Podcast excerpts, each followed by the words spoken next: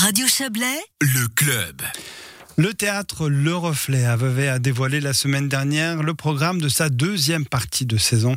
Les spectacles seront variés afin de plaire à tous, y compris aux enfants, puisqu'un format particulier pour eux a vu le jour. Pour en parler, nous accueillons la directrice du théâtre Le Reflet, Brigitte Romanos de Ville. Bonsoir. Bonsoir. On va juste peut-être dire en deux mots pourquoi vous avez euh, choisi de scinder votre saison en deux parties. C'est un choix volontaire ou c'est ce qui se fait habituellement? On l'a vu dans d'autres théâtres aussi Non, ça ne se fait jamais chez nous. Euh, cette année, euh, nous avons choisi de re- reculer le plus possible le choix de nos spectacles et surtout la communication, puisque nous, vous le savez, nous vivons dans une période très incertaine Mhm. où chaque jour est, est nouveau. Oui, bien sûr. oui. Et, euh, et voilà. Et donc on a on a communiqué notre première partie de saison en août, alors qu'habituellement on le fait en juin. Et puis euh, cette première saison qui est en train de se, enfin cette première partie de saison qui est en train de se poursuivre jusqu'à fin janvier. Et j'en profite pour rappeler que le 31 décembre, eh bien nous jouons.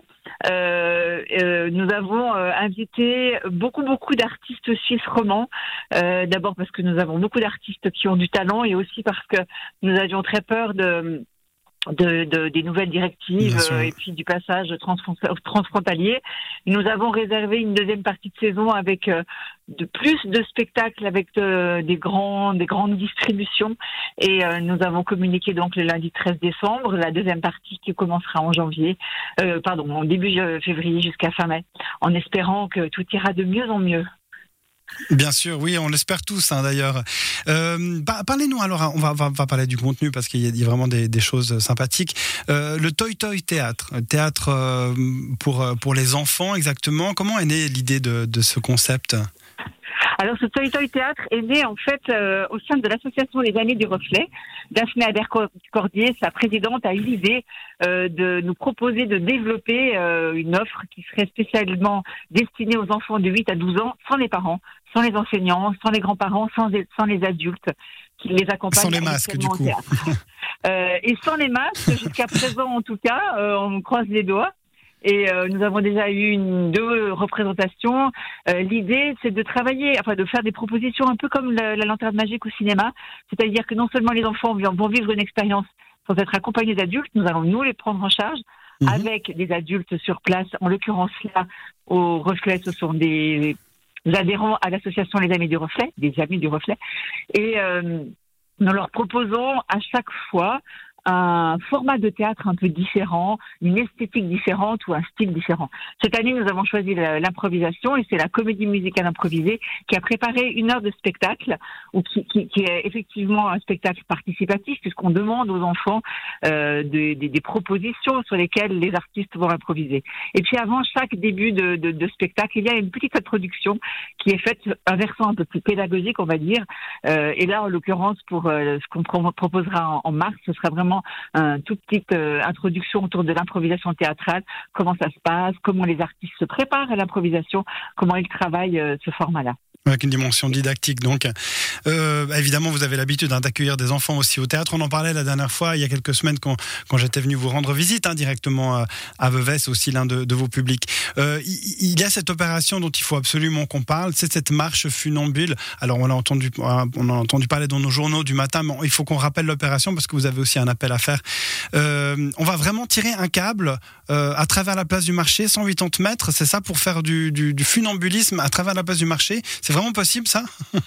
Oui, oui, bien sûr, c'est possible. On a déjà fait du repérage avec la compagnie Bazinga, qui est donc spécialiste de funambule. Mhm. Et ce qu'il faut dire, c'est que, alors, déjà, c'est une performance hein, de traverser sans être, euh, euh, comment dire, euh, sans, sans être euh, attaché. Enfin, la, la funambule va se développer sans aucun assurage, sans baudrier, sans rien.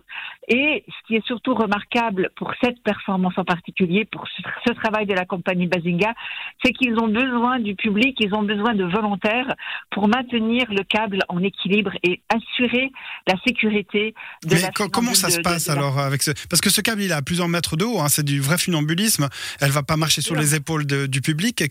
Non, non, non, non. Qu'est-ce que va En faire fait, le public alors Ou les Ce volontaires câble, ce câble principal va être tendu effectivement du théâtre Le Reflet jusqu'au château de l'Aile. Et pour, pour éviter l'oscillation de droite et de gauche, euh, eh bien, on va tendre des câbles secondaires qu'on appelle des cavaletti, qui vont effectivement être tenus au sol par des cavalettistes, donc euh, ces personnes volontaires qui vont maintenir en fait ces câbles secondaires pour assurer en fait la stabilité du câble principal.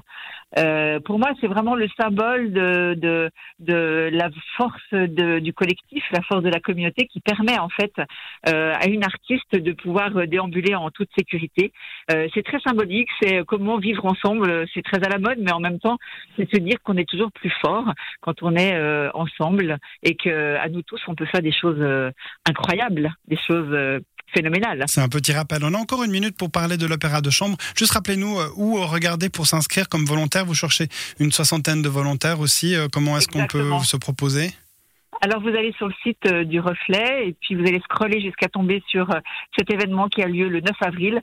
Euh, le titre du spectacle c'est Lignes ouvertes et là vous en, en, allant directement sur la page du spectacle, eh bien il y a possibilité de vous inscrire directement en ligne ou de téléphoner à la personne qui responsable de la production pour avoir plus de renseignements. Mais il suffit de peser, je crois, plus que 50 kilos, mmh. d'être adulte, 18 ans et, et je crois que c'est suffisant en fait, si mes souvenirs sont bons. voilà. Euh, alors en quelques mots, euh, l'opéra de chambre. Voilà pour parler d'un autre projet aussi qui aura lieu la saison euh, deuxième partie de saison au Reflet. Oui, alors ce qu'il faut savoir, c'est que nous sommes un théâtre d'accueil, mais parfois nous arrivons à réunir quelques fonds, en particulier grâce au canton de Vaud, pour coproduire des spectacles qui voient le jour euh, euh, sur euh, sur la scène du Reflet. J'en profite pour pour rappeler que Hiver à Show est une coproduction du Reflet et va être joué en janvier. C'est un spectacle qui est tiré du roman de Elisa Chua du Sapin qui reçoit en ce moment énormément de, de prix et en particulier un prix prestigieux, un prix américain. C'était pour la parenthèse. Maintenant, mhm. L'Ombra, c'est aussi une, une coproduction euh, du théâtre Le Reflet qui était euh, aussi euh, annoncée dans notre programme 2019-2020. Donc c'est un spectacle qui est reporté. c'est un opéra de chambre avec deux, deux chanteurs, enfin un chanteur, une chanteuse, un, un petit chœur de femmes et un petit opéra de chambre qui dure un peu plus qu'une heure. C'est mis en scène par Luc Biro. C'est le titre, c'est L'Ombra. C'est en fait une, une, une œuvre du compositeur euh, Lucarini, Lucarini, pardon.